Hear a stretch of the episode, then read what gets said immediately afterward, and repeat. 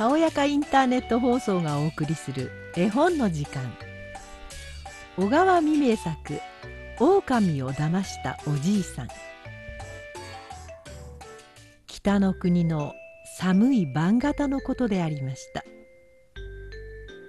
雪がちらちらと降っていました。木の上にも山の上にも雪は積もって辺りは一面に真っ白。でありました。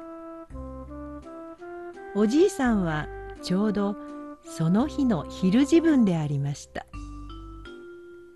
山に息子が行って炭を焼いていますのでそこへ米や芋を持って行ってやろうと思いました。もう亡くなる自分なのになぜ家へ戻ってこないものか。山の小屋の中で病気でもしているのではなかろうかと言っておじいさんは心配をいたしました。どれ雪が少し小闇になったから俺が持って行ってやろうと言っておじいさんは村から出かけたのでありました。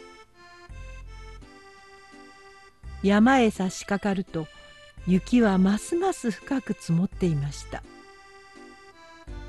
小屋へ着くと息子は達者で仕事をしていました。お前は達者でよかった。もう米や野菜がなくなった自分なのに帰らないものだから病気でもしているのではないかと心配しながらやってきたとおじいさんは言いました。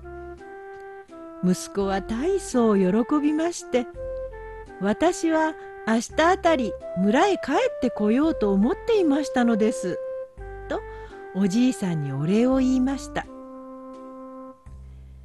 それから二人は小屋の中でむつまじく語らいました。やがてだんだん日暮れ近くになったのであります。お父さんまた雪がちらちら降ってきました。この分では道もわかりますまい。今夜はこの小屋の中に泊まっておいでなさいませんか？と息子は言いました。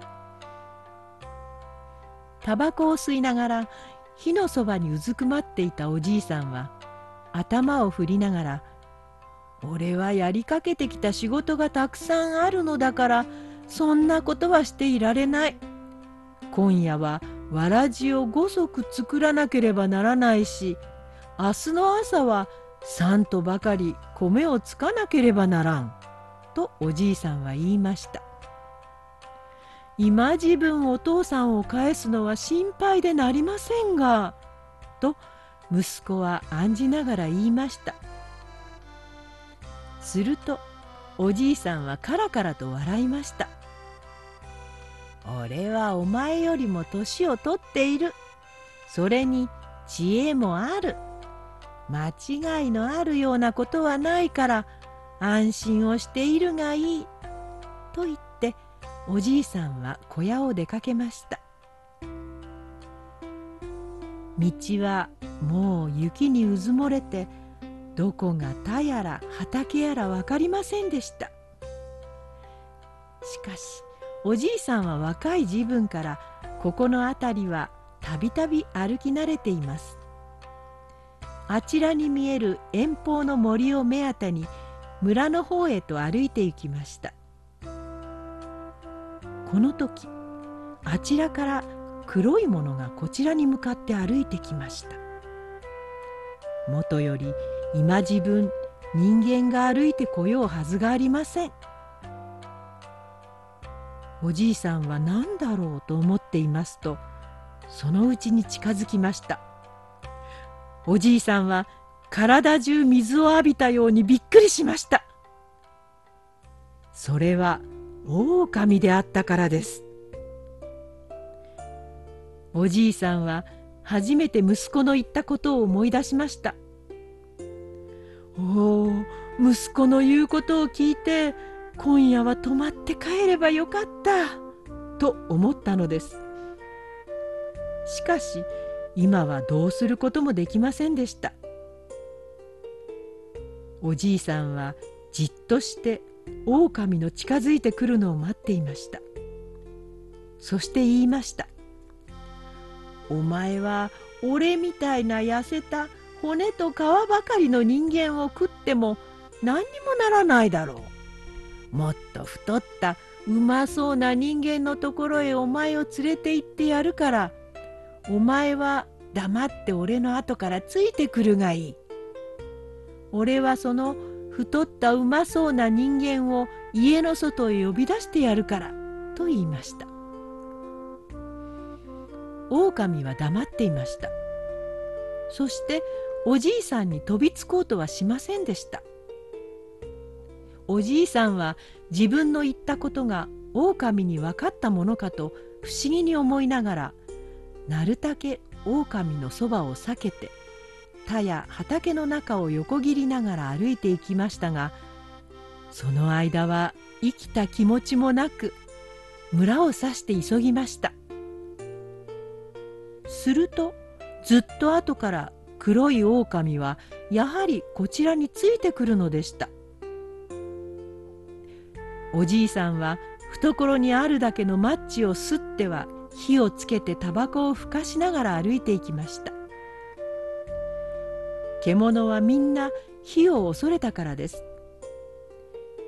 やっとおじいさんは村の外れに着きました。そこには漁師の平作が住んでいました平作早く出ろ狼が来たぞ！とおじいさんは怒鳴りました。平作は銃を持って家の外に走り出ました。そしておじいさんの振り向く方を見て「あれか!」と言って黒いものを狙って撃ちました。しかし弾は急所を外れたので狼は雪の上に踊り上がって逃げてしまいました。